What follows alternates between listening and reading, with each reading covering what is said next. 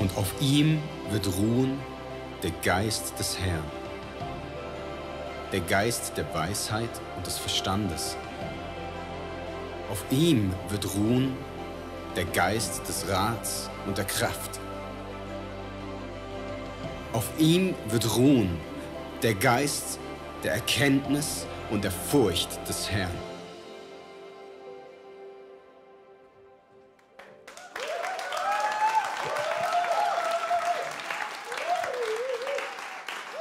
Schön hier zu sein, ihr Lieben. Einfach starten mit einer kurzen Geschichte. Mag jemand Geschichten? Ja? Mag jemand keine Geschichten? Ich, ich, ich, war letztens so predigen und dann habe ich die Frage gestellt und dann meldete sich ein kompletter Blog, so wir mögen keine Geschichten. Ich so, okay, dann starte ich halt anders, okay, gar, gar kein Problem. Ja? Okay, ich starte mit einer ganz kurzen Geschichte. Und zwar, als ich noch so ein kleiner Junge war, so ein laufender Meter. Ich war nicht immer so groß, ja, keine Sorge. Ähm, da sind wir mit meiner Oma und meinem Opa zum Urlaub machen immer an so einen See gefahren. Und wir sind so stundenlang drum herum gelaufen. Und dann einen Tag, als wir schon so wieder unterwegs waren und richtig weit gekommen sind, musste mein Opa auf einmal auf die Toilette. Ja, aber nicht für das kleine Geschäft, das ist für Männer ja ein bisschen entspannter, sondern für das große Geschäft.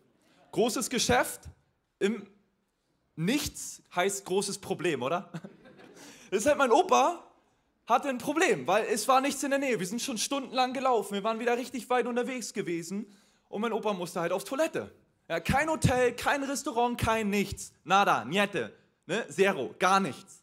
Aber ganz ehrlich, mein Opa ist ein schlauer Mann. Ja?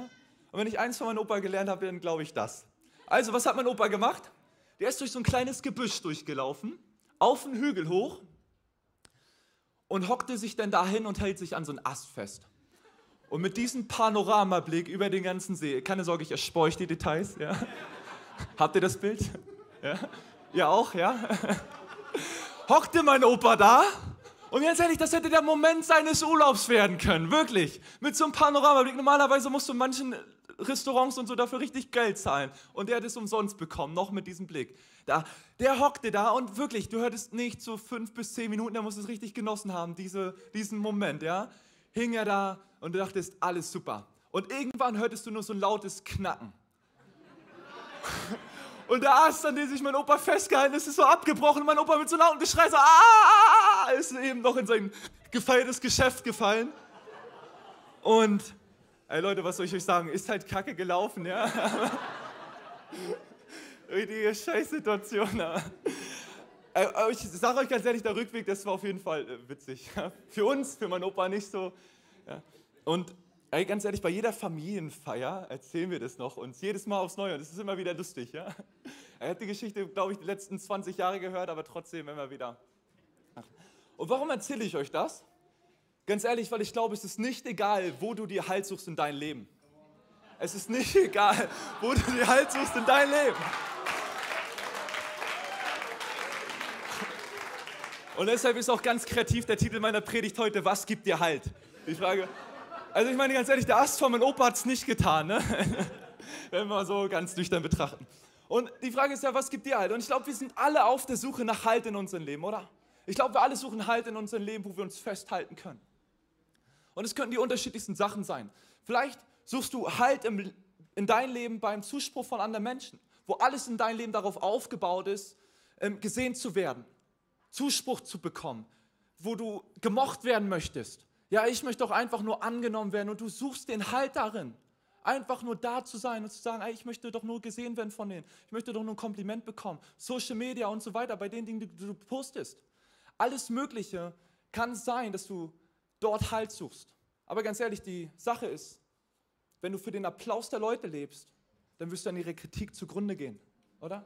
Wenn du für den Applaus der Leute lebst, nur danach, ich möchte gesehen werden, ja, dann wirst du ihre Kritik, wenn die Leute anfangen, dich zu kritisieren und zu sagen, dass du mal was Schlechtes gemacht, das würde dich zerstören und kaputt machen. Das heißt, diese Sachen können dir keinen Halt geben. Vielleicht suchst du auch Halt in Beziehung, ja, wo du von Beziehung zu Beziehung zu Beziehung läufst. Weil in dir dann so ein Gefühl ist, ja, wenn ich in einer Beziehung bin, ne, dann ist alles gut. Dann geht es mir in Ordnung. Aber ganz ehrlich, jedes Mal, wenn du dich hingibst, bleibt doch etwas von dir bei der anderen Person. Mit anderen Worten, je öfter du dich hingibst, desto zerbrochener wirst du dich fühlen. Oder vielleicht suchst du auch halt in deinen Job, in dein Business. wo du alles für die Arbeit tust, Familie hinten anstellst und so weiter, weil du sagst, ey, ich will das Geld nach Hause bringen. Ich möchte meiner Familie was gönnen. Und du suchst darin Halt. Vielleicht suchst du auch Halt in Hobbys, Musik, Sport. Aber was ist bei Verletzungen? Was ist bei Gesundheitsprognosen, die es dir unmöglich machen, deinen Job, dein Business oder so weiter auszuführen? Ich glaube, wir können diese Liste noch unendlich lang ziehen, oder? Ich glaube, wir können diese Liste noch so unendlich lang ziehen mit Beispielen, wo wir uns alle Halt suchen, weil ich glaube wirklich, jeder von uns sucht sich Halt im Leben. An so Sachen, wo er sich festhalten kann. Aber ganz ehrlich, diese und noch diese ganzen anderen Sachen sind wie der Ast von meinem Opa. Für den Moment super. Der Moment deines Lebens. Aber all diese Dinge haben leider das Potenzial, dich zu enttäuschen, dich zu verletzen, dich kaputt zu machen. Also was gibt dir Halt im Leben? Wenn die Gesundheit vergeht, wenn Lebensumstände sich ändern, wenn es nicht mehr so ist, wie es mal vorher war. Was gibt dir denn Halt im Leben? Und die traurige Nachricht ist, nichts auf dieser Welt kann dir Halt geben. Weil alles auf dieser Welt ist vergänglich. Und zwar, es gibt nur einen, der ist unvergänglich und das ist unser Gott. Ja, es gibt nur eine Sache. Es gibt nur einen, der ist unvergänglich und das ist unser Gott. Und wisst ihr, was das Gute an unserem Gott ist? Der ist nicht Mainstream. Der ändert sich nicht, nur weil die Gesellschaft etwas anderes vorgibt. Ja, die Gesellschaft denkt immer, hey, du musst dich verändern und hier und da anpassen, aber das ist nicht unser Gott. Der verändert sich nicht. Ja, unser Gott ist auch kein Do-it-yourself-Gott, wie wir ihn gerne haben wollen, wo wir sagen, ja, ein bisschen davon, ein bisschen davon nicht und so möchte ich das und so möchte ich das nicht, sondern unser Gott ist derselbe gestern, heute und für immer. Ja, und diese Stabilität, diesen Halt, den brauchen wir wirklich für unser Leben. Gott verändert sich nicht. Nur weil die Gesellschaft etwas anderes vorgibt, nur weil wir ihn auch gerne manchmal anders haben würden. Ja? Er ist trotzdem derselbe und diese Stabilität, die verändert sich nicht. Und deshalb ist auch mein erster Punkt, den ich euch heute mitgebracht habe. Gott gibt dir Halt. Gott gibt dir Halt. Und ich glaube, das Einzige, oder ganz ehrlich, was wir dafür tun müssen, um bei Gott Halt zu finden, ist ihm zu vertrauen. Ja? Und wie geht das Ganze? Dafür lasst uns mal kurz in die Bibel schauen. Könnt gerne mitlesen. Im Psalm 37, Vers 5 heißt es, befiehl dem Herrn dein Leben an und vertraue auf ihn, er wird es richtig machen. Befiehl dem Herrn dein Leben an und vertraue auf ihn, er wird es richtig machen. Und es bedeutet, ich vertraue Gott mein Leben an, in den Momenten, wo alles gut läuft, wo alles richtig super ist, aber auch in den Momenten, wo alles in mir und um mich herum zerbricht, vertraue ich auf Gott, dass er es richtig machen wird. Und es ist nicht immer easy. Ja? Also, come on, wo ist es denn leicht, dass immer auf Gott vertrauen so, so einfach ist? Ist es nicht. Aber trotzdem steckt in diesem Bibelvers so eine tiefe Wahrheit. Und ich schon so oft in meinem Leben erleben durfte. Ja? Ich habe schon oft erlebt, dass ich in so vielen weltlichen Sachen, in so vielen anderen Sachen Halt gesucht habe in meinem Leben. Und so oft enttäuscht und verletzt wurde. Aber in dem Moment, wo ich angefangen habe, meinen Halt bei Gott zu suchen, hat er mein Leben um 180 Grad verändert.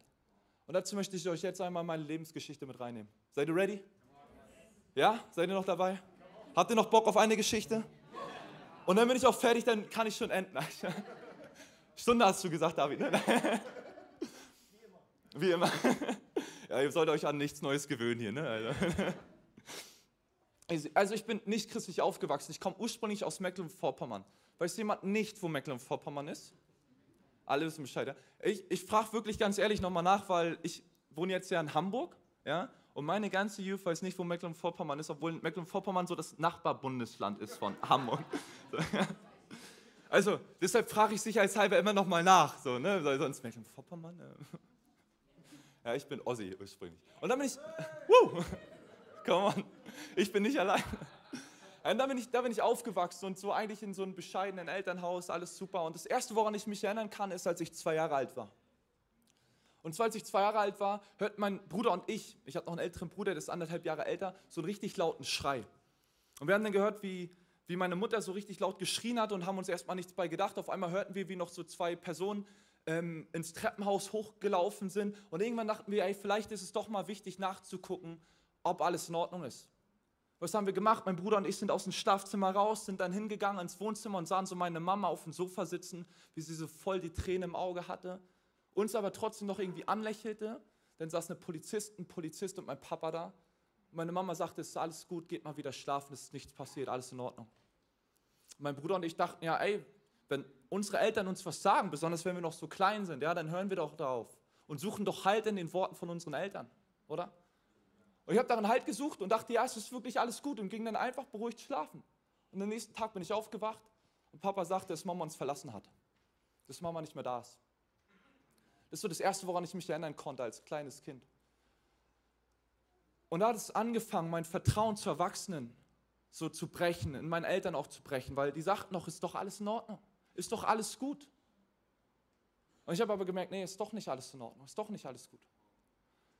Meine Mutter zog dann nach Hamburg, lernte da einen neuen ähm, Mann kennen und ich bin erstmal weiter bei meinem äh, Papa groß geworden in Mecklenburg-Vorpommern mit meinem Bruder. Und dann ist so passiert, dass mein Papa irgendwann nach Jahren mein, äh, meine Stiefmutter kennengelernt hat. Und die ist dann relativ schnell schwanger geworden und wir sind in ein Haus eingezogen. Und wir dachten, ey, super, komm on, jetzt in ein Haus, ey, wir gründen eine neue Familie hier, es wird alles super, es wird alles jetzt in Ordnung. Und da haben wir neuen Halt gesucht, in dieser neuen Familie, in dieser neuen Umgebung, wo wir dachten, jetzt ist alles super. Das Haus war noch nicht richtig renoviert, es sah ungefähr aus wie die Location jetzt in Sing. könnt, könnt ihr, ja, ist super, die Location. Nee, aber könnt, könnt ihr mal vorbeischauen, euch mal Bilder zeigen lassen ungefähr. Also das heißt, wir hatten noch nicht richtig Tapeten dran, es war noch nichts richtig verputzt, es war nicht gedämmt, gar nichts, es war eine richtige Baustelle. Und wir sind trotzdem schon mal eingezogen, weil wir dachten, okay, mein Papa baut parallel um. Der hatte eigentlich einen super Job gehabt, aber genau in dieser Zeit, wir haben den Kredit gerade aufgenommen, alles war unterschrieben, hat mein Papa seinen Job verloren. Das war damals zu Krisen der Werften, er war Schiffsbauer und dann hat er seinen Job verloren und dann hieß es, okay, was macht er jetzt? Er hat einen Job angenommen als Brotfahrer, war 16 Stunden teilweise irgendwo ausfahren in ganz Mecklenburg-Vorpommern rum und hatte keine Zeit mehr, das Haus umzubauen. Wir mussten aber trotzdem schon rein, weil die andere Wohnung gekündigt war, hatten kein warmes Wasser, hatten keine Heizung, Winter war richtig kalt, also minus 10 Grad und so war auch nicht so schön. Das heißt, unser, mein Alltag sah ungefähr so aus, ich habe mich einmal die Woche baden können und das hatten wir mit Wasserkochern warm gemacht. Wir hatten Hunde, die hatten den Teppich voll gepisst und voll geschissen, sodass du immer in so einer kleinen Pfütze standest. Und ich wusste, ob das jetzt Reinigungsmittel war oder ob es noch frisch von den Tieren war. Weil irgendwann konntest du nicht mehr unterscheiden, die waren leider nicht stubenrein. Wir hatten eine riesen Schimmelschicht an der Decke, weil es halt einfach nicht beheizt war, nicht gedämmt war. Das heißt, das komplette Zimmer war mit einer riesen Schimmelschicht zugezogen. Und dementsprechend sah ich aus. Also ungepflegt, nicht wirklich sauber, nicht wirklich hygienisch. Und dann können Kinder ziemlich gemein sein, oder? Also nicht eure Kinder. Eure Kinder sind super. Also die ich bis jetzt kennengelernt habe, ja, die sind Traum. Ja? Aber die Kinder damals im Osten. Warum? Was ist. ich bin selbst aus, okay, ich dachte. Also was ist, was ist passiert? Ich wurde gemobbt. Aber nicht so ein bisschen nur, dass du stinkst, wir mögen dich nicht, sondern ich wurde zusammengeschlagen vor der Schule. Ich wurde bespuckt, ich wurde beleidigt, ich wurde getreten. Ich habe im Unterricht schon versucht zu überlegen, was kann ich machen, um den ganzen Mist zu entkommen? Was kann ich machen, um nicht wieder beleidigt zu werden? Was kann ich machen, um nicht wieder zusammengeschlagen zu werden? Weil auf einmal haben sich ganze Trauben um mich gebildet. Und jeder fand es cool, mir irgendwie ins Gesicht zu hauen. Ja? Das war so mein Leben in der Schule. Das heißt, im Unterricht habe ich nichts anderes gemacht, außer den Unterricht zu planen. Wo kann ich in den Pausen hingehen, um dem Ganzen zu entkommen? Da habe ich drei Jahre in dieser ganzen Situation gelebt. Mit im Haus, mit dieser ganzen Situation zusammen. Und das Ding war noch, in dieser Zeit hat meine Mutter meinen Stiefvater kennengelernt. Ja? Mein Stiefvater, der ist Christ.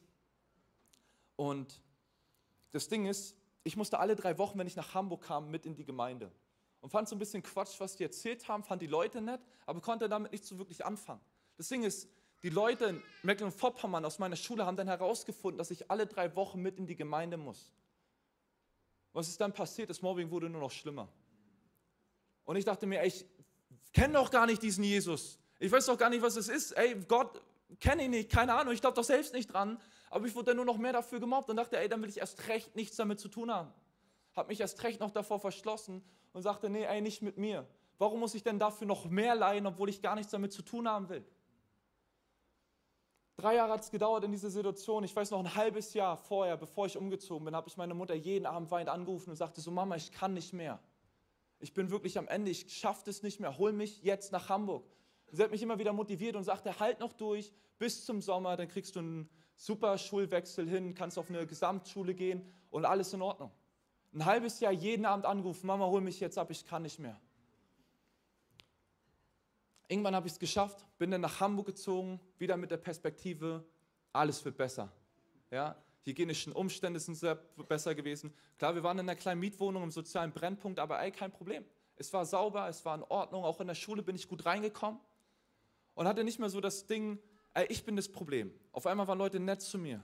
Ja? Ich dachte vorher mal, ich bin das Problem, weil keiner mich mochte. Das Ding war, jeder, der sich zu mir gestellt hat bei Mobbing, der wurde auch geschlagen. Deshalb haben die Leute, die sich meine Freunde genannt haben, mich auch mehr mitgeschlagen, weil sie Angst hatten, die trifft es auch. Und dann bin ich in Hamburg gewesen, vor allen Dingen dann noch in der Gemeinde und da waren auf einmal Leute, die haben mich angelächelt. Das war für mich komplett neu. Ja? Die einfach mir mal Hallo gesagt haben, ohne Angst, dass mit mir irgendwie was komisch ist. Und ich musste darauf erstmal klarkommen, dass sich jetzt was in meinem Leben ändert und habe versucht, in dieser neuen Situation Halt zu finden habe in dieser, versucht, in dieser neuen Situation wieder Halt zu suchen. Ein halbes Jahr ging diese ganze Situation so. Alles wurde so langsam besser. Ich kam so langsam wieder klar und dann kriegte ich einen Anruf. Oder besser gesagt, meine Mama kriegt einen Anruf. Und kennt ihr das, wenn man so mehrmals anruft und dann merkt man, okay, das ist wichtig? Ja? Mein Bruder hat meine Mama mehrfach angerufen. Wir saßen noch beim Essenstisch zusammen, so entspannte Stimmung. Es war so Januar 2012, alles war so entspannt, ein halbes Jahr schon im, in Hamburg gewohnt und dachte jetzt, oh, super. Und dann ruft mein Bruder immer wieder an. Meine Mama legt auf, weil wir beim Essen waren und er ruft wieder an und sie legt wieder auf. Und, und irgendwann sagte meine Mama, okay, pass auf, ich gehe jetzt einfach ran. Sie wollte gerade was sagen, auf einmal hörst du nur, wie mein Bruder mit so einer weinenden Stimme extrem entgegenruft und du hast nichts verstanden. Und irgendwann hörte ich nur noch, dass mein Papa zwei Schlaganfälle und eine Lungenentzündung hatte. Und die Ärzte sagten, er wird sterben oder für immer im Pflegefall bleiben. Und das war für mich der Punkt, wo alles in mir zusammengebrochen ist. Weil mein Papa war so mein letzter wichtiger Halt im Leben. Ja, mein Papa war mal so mein Superheld. Der hatte eine eigene Kampfsportschule und bei denen dachte ich immer, das ist der unbesiegbare Typ. Und jetzt sagen Ärzte mir tatsächlich, der wird für immer ein Pflegefall bleiben oder der wird sterben. Und in dem Moment, ich bin einfach vom Essenstisch aufgesprungen, ich habe geheult wie sonst was. Ich bin in mein Zimmer gelaufen, ich habe die Tür zugeschlagen und habe mich einfach nur auf mein Bett gesetzt. Und ich habe geweint und ich habe geweint und ich habe geweint. Ich konnte nicht mehr aufhören. Ich konnte das nicht mehr stoppen. In mir ist eine Welt zusammengebrochen, weil ich dachte, ey, ich verliere jetzt meinen Papa. Und natürlich kam dann meine Mama rein und versuchte irgendwelche Motivationssprüche dann rauszuhauen. Ja, du weißt ja noch gar nicht, was mit denen los ist. Und ich dachte, ja, nee, doch, du weißt doch, die Ärzte haben doch das und das gesagt. Ja, da hilft mir das doch jetzt auch nicht mehr. Und ich habe so realisiert, die Ärzte können mir keine Hoffnung geben. Meine Mutter kann mir keine Hoffnung geben. Also nichts ist gerade da, was mir Hoffnung geben kann. Und auf einmal realisierte ich so, dass sie in der Kinderkirche, also in der Gemeinde, dann immer von diesem Jesus redeten. Und ich habe nicht viel mitbekommen, aber die haben immer wieder dieses Ding wiederholt. Ey, es gibt diesen Gott, der kann Blinde sehend machen, der kann Gelähmte wieder gehend machen und der kann Tote wieder auferwecken.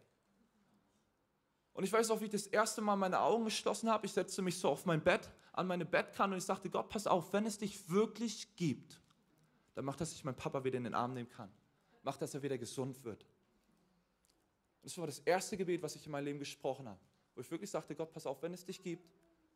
Und das, was die da an der Kirche sagen, dass das wahr ist, dann macht, dass er wieder gesund wird. Weil die Ärzte geben keine Hoffnung mehr, meine Familie gibt mir keine Hoffnung, Freunde geben mir keine Hoffnung, niemand kann mir Hoffnung geben. Das ist das Einzige, woran ich mich in diesem Moment noch festhalten konnte. Und obwohl ich so krass verweint war, hatte ich auf diesen Moment auf einmal so einen innerlichen Frieden, dass alles in Ordnung wird. Und ich konnte es damals nicht erklären, aber heute weiß ich, dass Gott uns einen Frieden geben will, der diese Welt übersteigt, den diese Welt nicht greifen kann. Das heißt, in egal welche Situation du bist, wo alles in dein Leben zugrunde geht, wenn Gott dir seinen Frieden gibt, dann kannst du auch durch diese Situation durchlaufen. Und dieser Frieden, ich konnte ihn nicht erklären, ich wusste ja gar nichts darüber. So, ich wusste nichts über die Bibel. Ich wusste nichts über Gott, ich wusste nur, okay, die haben das mal ein bisschen was über den erzählt, aber trotzdem hatte ich so dieses innerliche Gefühl, alles ist super, alles wird in Ordnung. Und ich bin mit einem Lächeln aus meinem Zimmer gelaufen, habe meine Mama in den Arm genommen und sagte so, Mama, es ist alles in Ordnung, kein Problem. Ich bin am nächsten Tag zur Schule gegangen, meine Lehrerin guckte mich schon so voll erschrocken an, wusste nicht, wie sie mit auf mich reagieren soll und sieht dann lächeln. Was ist so los mit denen? Und ich konnte das selbst nicht erklären, weil die Prognose war, ja, der wird sterben und ein Pflegefall bleiben. Long story short, zwei Monate später konnte mein Papa trotz allen Prognosen der Ärzte wieder Auto fahren.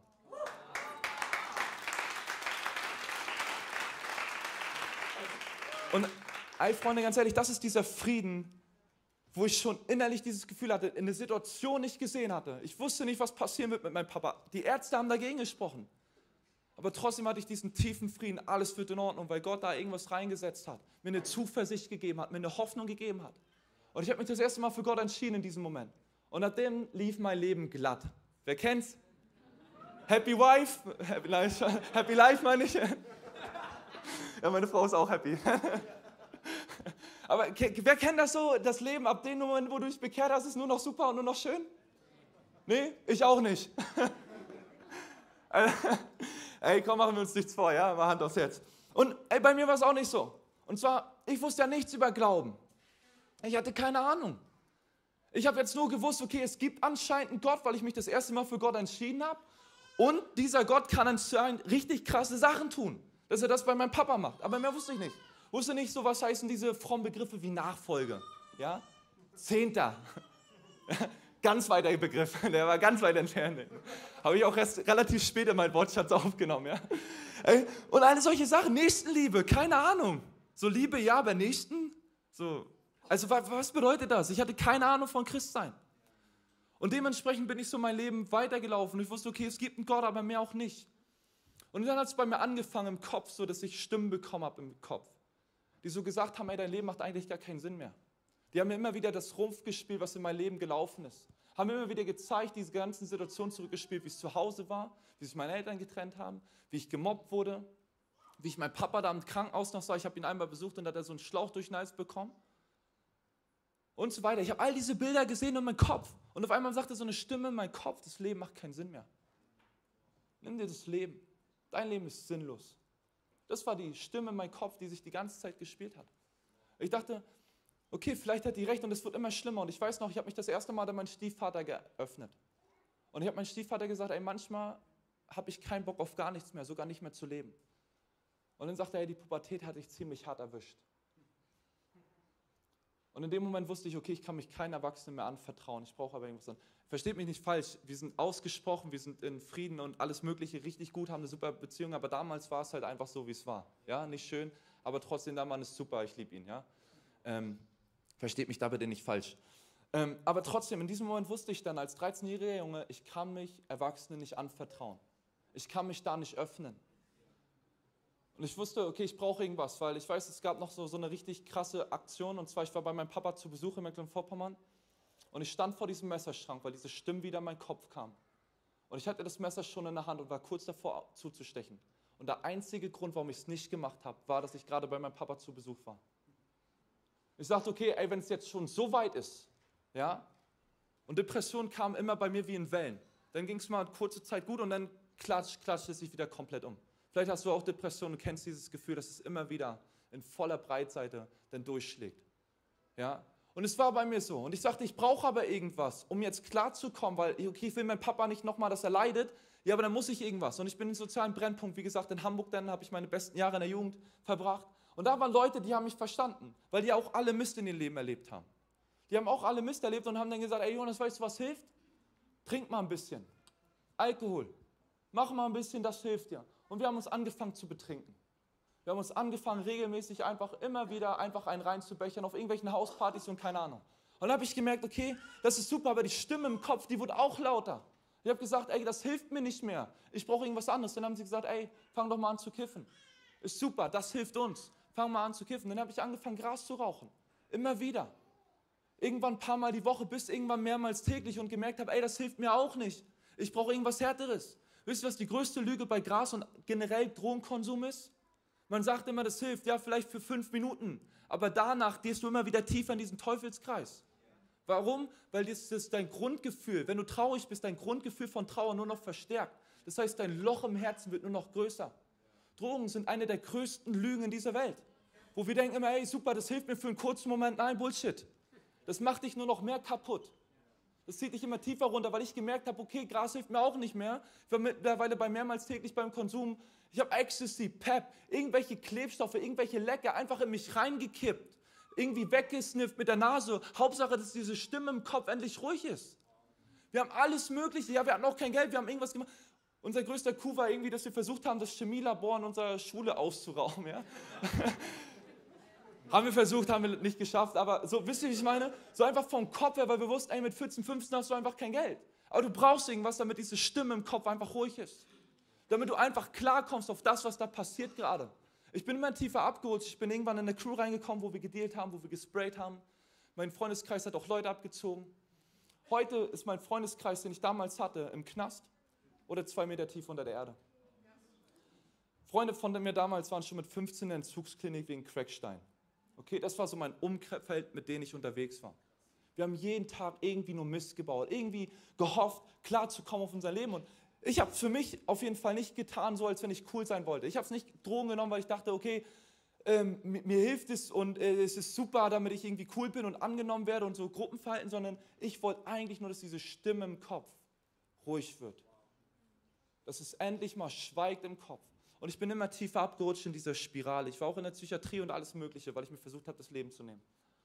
Und diese Spirale ging immer tiefer in mein Leben. Bis ich wirklich an dem Punkt war und sagte, ich kann nicht mehr. Das war's. Jeden Tag nur noch Drogen, jeden Tag diese Stimmen und ich wusste, ey, in zwei Monaten bin ich entweder tot an einer Überdosis oder ich habe mein Leben schon von vornherein einfach beendet, weil es geht nicht mehr. Und dann wurde ich mitgenommen auf eine Jugendfreizeit. Ich wurde 2015, meine Mutter und mein Stiefvater sind ja nicht ganz doof, ne, wenn du mit so einem Augenring und solchen glasigen Augen nach Hause kommst, ja, ein bisschen kann man, kann man dann ja auch sehen, so was abgeht, ähm, haben mich dann mit meinem Jugendpastor, meinem damaligen Jugendpastor in Verbindung ähm, auf eine Jugendfreizeit angemeldet. Okay? Und ich wollte eigentlich nicht hin und habe mich vorher nochmal voll weggeschossen. Musste dann aber mit auf diese Freizeit, ich wollte auch nicht den Frieden zu Hause stören. Okay, eigentlich war mein Herzensanliegen auch, ich will Stress umgehen. Und ich wusste, wenn ich da jetzt nicht mitfahre, es gibt noch mehr Stress. Okay, es gibt richtig Eskalation. Dementsprechend habe ich gesagt, okay, ich fahre da jetzt mit, bin mitgefahren und diese Freizeit ging vier Tage. Und ich weiß nicht, ob ihr schon mal auf so einer christlichen Freizeit wart, auf so einem christlichen Camp. War ich schon mal so christliche Freizeit? Ja? Ich dachte, ich gehöre da nicht hin. Also jeden scheint so die Sonne aus dem Allerwertesten. Ja? Jeder aus allen Poren des Lebens am Strahlen. Und ich dachte, Alter, was geht hier ab? Also wirklich, ich dachte so, ey, wenn die mal wüssten, wie das reale Leben aussieht, kann ja nicht jeder so wohlbehütet aufgewachsen sein. Ja?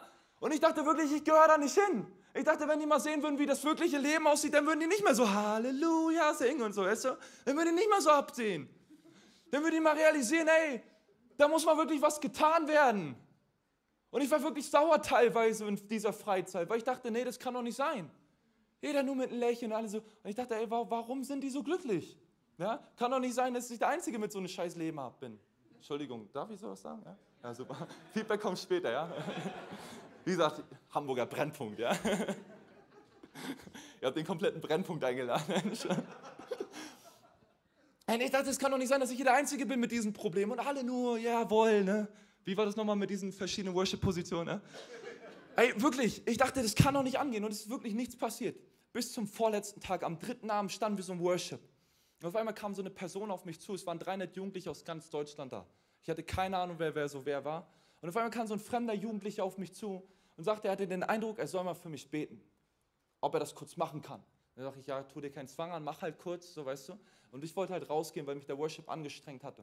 Und dann legt er kurz seine Hand auf und betet für Befreiung und Heilung.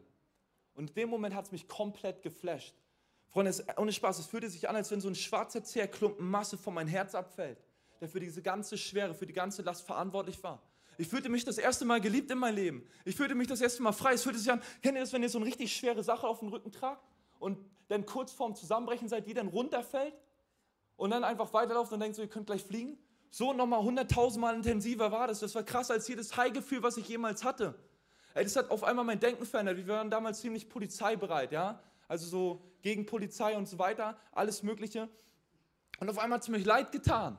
Wirklich auf einmal, ich habe ich hab Morddrohungen auch damals bekommen von meiner alten Crew, weil richtig Sachen, aber das ist nochmal eine andere Predigt, ja? nochmal, wo Gott mich auch bewahrt hat und so weiter, aber ey, wo, wo er mein Leben, mein Herz einfach so verändert hat und ich habe die Leute angeschrieben, die mir Morddrohungen geschickt haben und sagt, es tut mir leid, das, was ich gemacht habe, könnt ihr mir dann nochmal vergeben? Ja? Ich habe, ey, wirklich, ich wusste nicht, ich habe die auf den Tod gehasst, ich konnte die gar nicht mehr ab und auf einmal habe ich so gemerkt, ey, es tut mir eigentlich leid und ich will da umkennen, ich will in Frieden mit denen auseinandergehen. Alles an diesen Abend und dieses Gefühl ging nur zehn Sekunden. Dieses Gefühl, aber das hat mein Leben so radikal verändert, dass ich dachte, ey, wenn das nur ein Bruchteil ist von dem, was Gott noch für mich hat, dann will ich nichts mehr anderes, als in seiner Gegenwart zu sein. Dann will ich nichts mehr anderes, außer das zu haben. Wisst ihr, ich bin am selben Abend noch auf die Bühne gegangen und sagte, Gott ist die geilste Droge der Welt. Ja, Freunde, probiert mal ein bisschen mehr davon. Wirklich, ohne Spaß.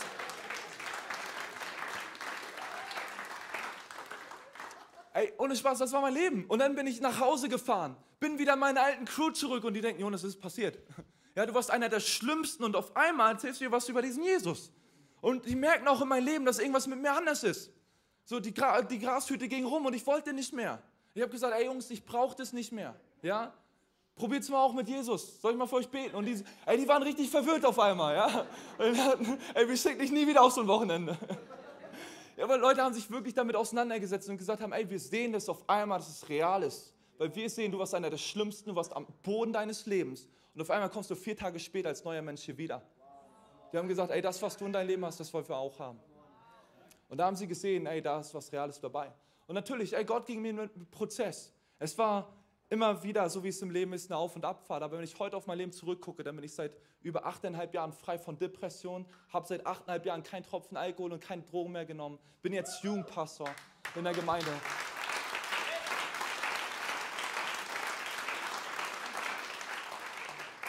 Also wenn euer, Gott euer Leben verändert, müsst ihr nicht alle Pastoren werden, so, ne? Aber ey, Gott hat mein Leben um 180 Grad verändert. An diesen einen Moment. Ein Gebet hat alles verändert. Ja? Und ganz ehrlich, das ist dieser Bibelvers, den wir vorhin uns angeschaut haben. Befiehl dem Herrn dein Leben an und er wird es richtig machen. Das ist so eine tiefe Wahrheit, die ich durch mein ganzes Leben lang sehen durfte. Als den Momenten, wo ich mich auf andere Dinge vertraut habe, bin ich immer nur verletzt worden, bin ich immer nur gebrochen worden, bin ich immer nur kaputt gegangen. Aber in dem Moment, wo ich mein Leben auf Gott gesetzt habe, ihn vertraut habe, was ist da passiert? Ey, da habe ich Heilung erlebt, da habe ich Freiheit erlebt. Da wurden Dinge in mir verändert. Dass sogar andere Menschen das gesehen haben von den einen auf den anderen Moment. Und ich glaube, auch Gott kann das in dein Leben tun. Das Einzige, was du dafür tun musst, ist zu vertrauen. Oder mit anderen Worten gesagt, wenn du auf, an Jesus glaubst und das, was er am Kreuz für dich und mich getan hat, dann ist Gott mit dir und möchte dir Halt geben. Und wisst ihr, ich glaube an einen Gott, der alles gegeben hat, um uns zu retten.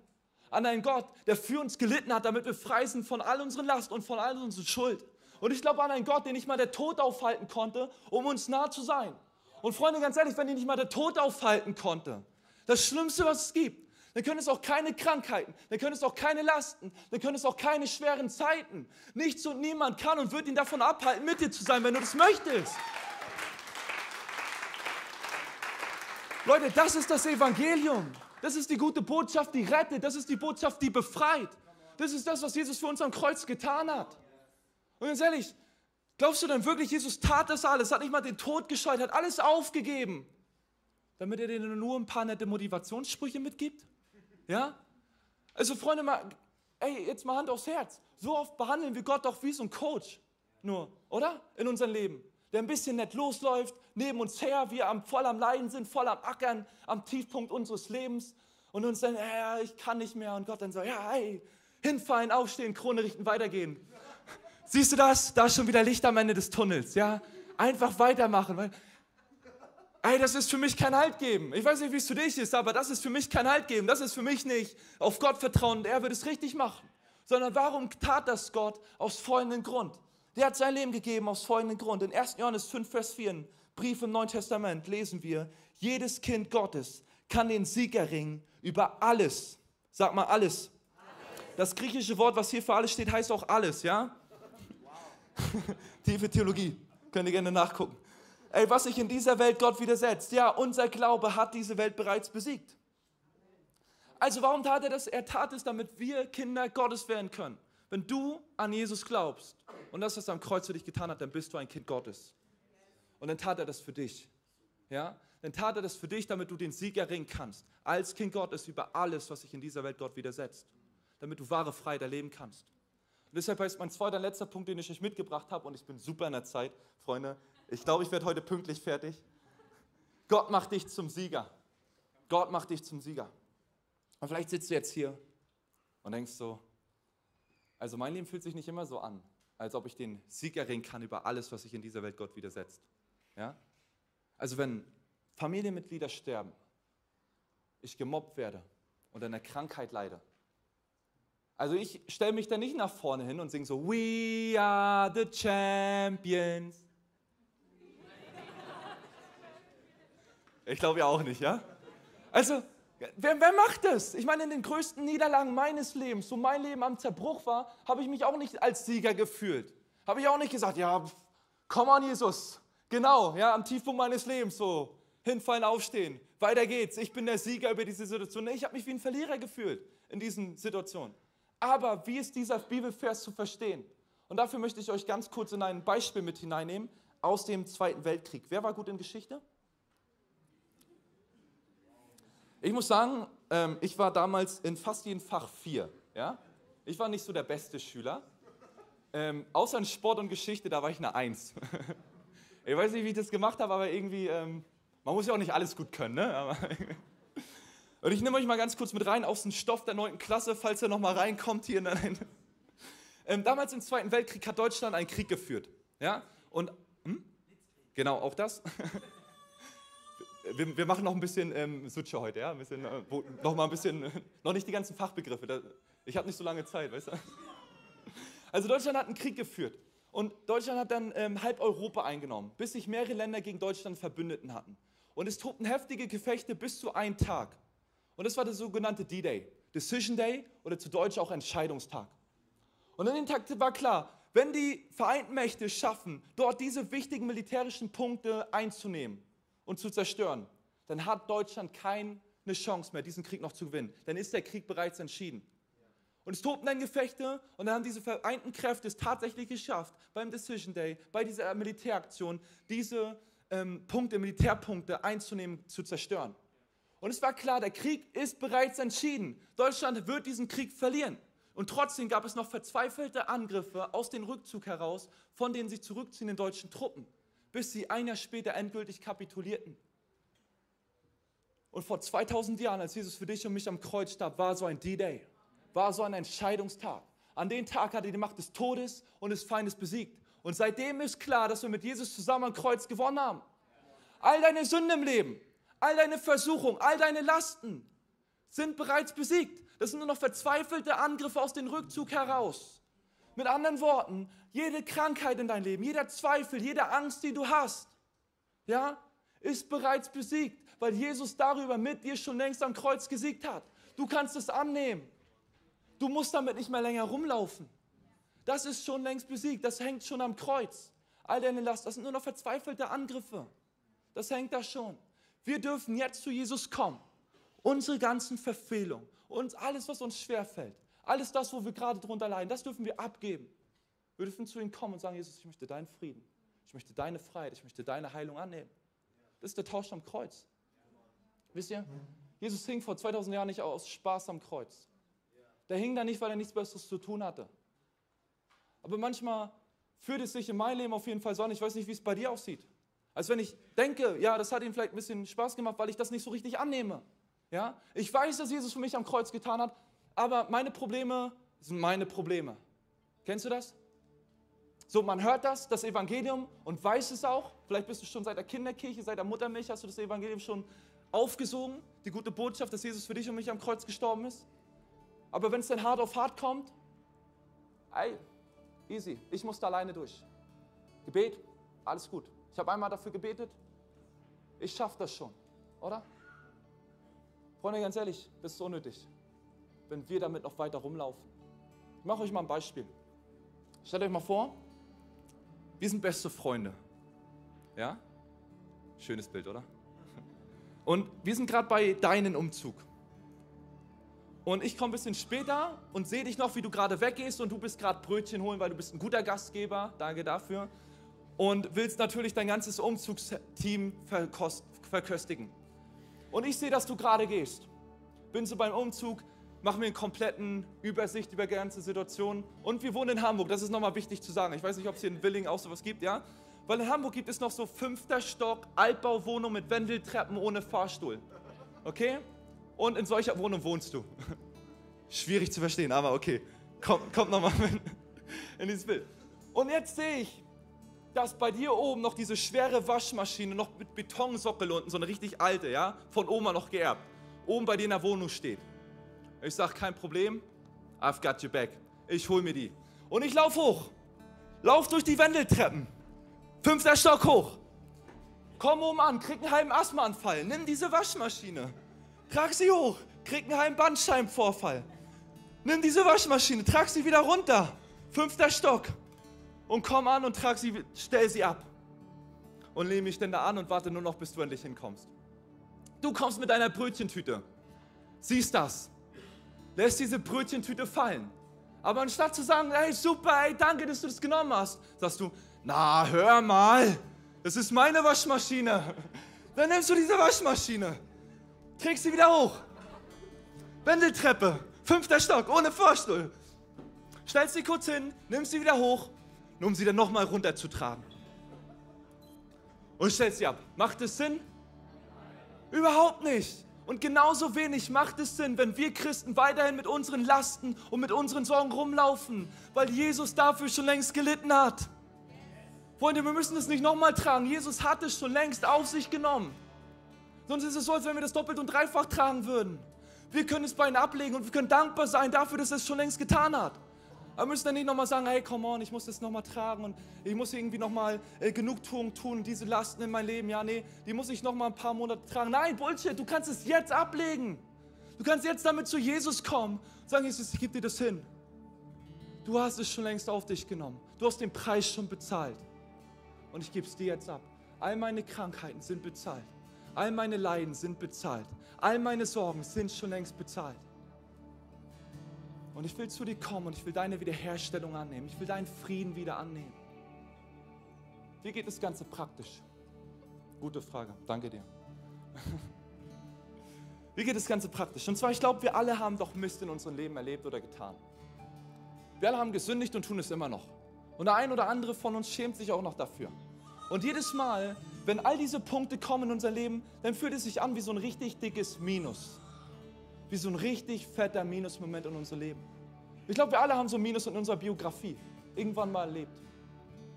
Und dazu gibt es aber einen Zuspruch in der Bibel, wenn du solche Minusmomente hast in deinem Leben. Da heißt es in Römer 8, Vers 28 im Neuen Testament. Das eine aber wissen wir. Wer Gott liebt, dem dient alles, was geschieht, zum Guten. Dies gilt für alle, die Gott nach seinem Plan und Willen zum neuen erlebt hat, zum neuen Leben erwählt hat. Das eine aber wissen wir. Wer Gott liebt, dem dient alles, was geschieht, zum Guten. Und es ist ein Zuspruch, den Gott uns hier gibt. Das bedeutet, du darfst in deinem Minus zu Gott kommen. Du darfst all deine Probleme hinlegen und sagst, Jesus, ich komme heute mit all meinen Niederlagen. Ich komme halt mit all meinen Problemen. Ich komme halt mit all meinen Sünden. Ich komme halt mit all den Dingen, die mich versuchen, von dir zu trennen. Und ich lege das bei dir ab.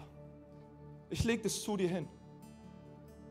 Das soll mich nicht mehr länger beschaffen. Und ich darf wissen, dass du durch deine Tat am Kreuz aus meinem Minus ein Plus machen wirst. Dass du aus meinem Minus der Vergangenheit ein Plus in der Gegenwart und Zukunft machen wirst. Dass du das nutzt, was ich erlebt habe, um ein Segen zu sein. Du machst aus meinem Minus ein Plus in der Gegenwart und Zukunft, Jesus. Und ganz ehrlich, ich wusste damals auch nicht, warum ich durch diesen ganzen Mist gelaufen bin. Warum musste ich Depression haben? Habe mich direkt in diese Opferrolle reingeschmissen. Warum habe ich das erlebt? Warum dies und jenes? Und heute checke ich das. Ich leite eine Jugend, ich habe fast jede Woche irgendwelche Seelsorgegespräche mit Jugendlichen, die sich das Leben nehmen wollen, mit Jugendlichen, die drogenabhängig sind und so weiter. Und ich verstehe sie, weil ich es selbst erlebt habe. Und in diesem Moment merke ich, Gott hat meine Geschichte genutzt und sie zum Guten gewendet, dass ich jetzt ein Segen sein darf für andere. Und Freunde, ganz ehrlich, Egal, was du in deinem Leben erlebt hast, egal durch was du auch gerade gehst, durch welche Zeit, Mobbing oder was auch immer, Ehekrise, keine Ahnung, was gerade in deinem Leben abgeht. Aber ich weiß, was Gott daraus tun möchte, was Gott daraus tun kann, wenn du ihn lässt in dein Leben. Dann kann aus deinem Minus ein Plus machen. Dann kann aus deinem Schmerz, er kann einen Segen machen für ganz viele andere Menschen, die gerade durch diese Zeit gehen. Wir wollen jetzt in eine Gebetszeit gehen und Lass uns mal aufstehen kurz.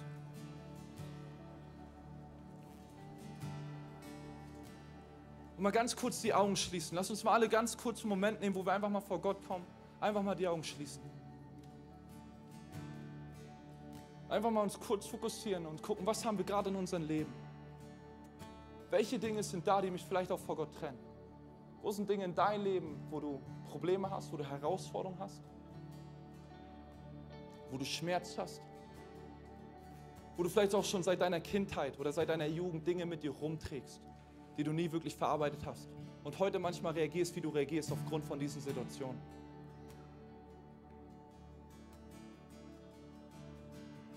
Lass uns mal einen kurzen Moment nehmen. Und vielleicht bist du auch heute hier und du kennst diesen Jesus noch gar nicht. Du hast vielleicht ein paar Mal schon mal was über Freunde davon gehört, aber kannst damit nicht so wirklich anfangen. Und willst aber heute mal dieses dein Ja ihm geben. Einfach mal deine Entscheidung für ihn treffen, wo du sagst, ja Jesus, ich will mein Leben dir das erste Mal geben. Auch wenn ich dich nicht kenne, auch wenn ich nicht weiß, was das für eine Reise ist, aber das, was heute der Prediger hier erzählt hat, das will ich auch erleben. Ich will das für mein Leben annehmen. Ich will das auch haben. Ich will sehen, dass du real bist in meinem Leben. Und wenn du das möchtest, das erste Mal diese Entscheidung treffen willst für diesen Jesus, dann gib doch mal ganz kurzes Handzeichen. Alle Augen sind geschlossen.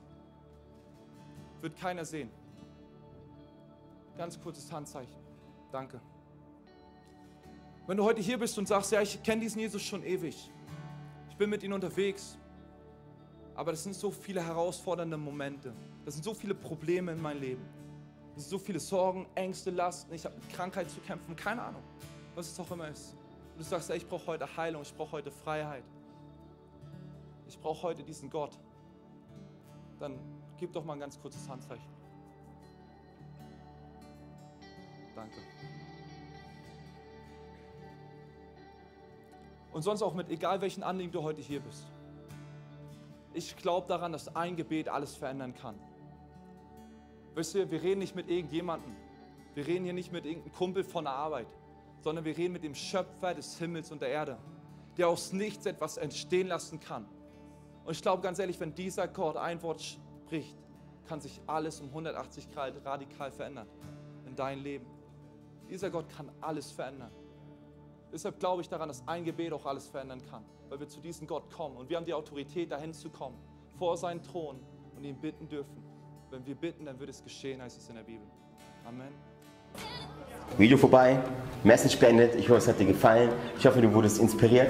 Falls ja, abonniere gerne den Kanal, gib uns einen Like, Daumen nach oben, aktiviere die Glocke, sodass du keinen Content mehr verpasst. Hey, du siehst auf dieser Seite eine Auflistung von all unseren Locations, an denen wir dich so gerne auch mal physisch begrüßen würden.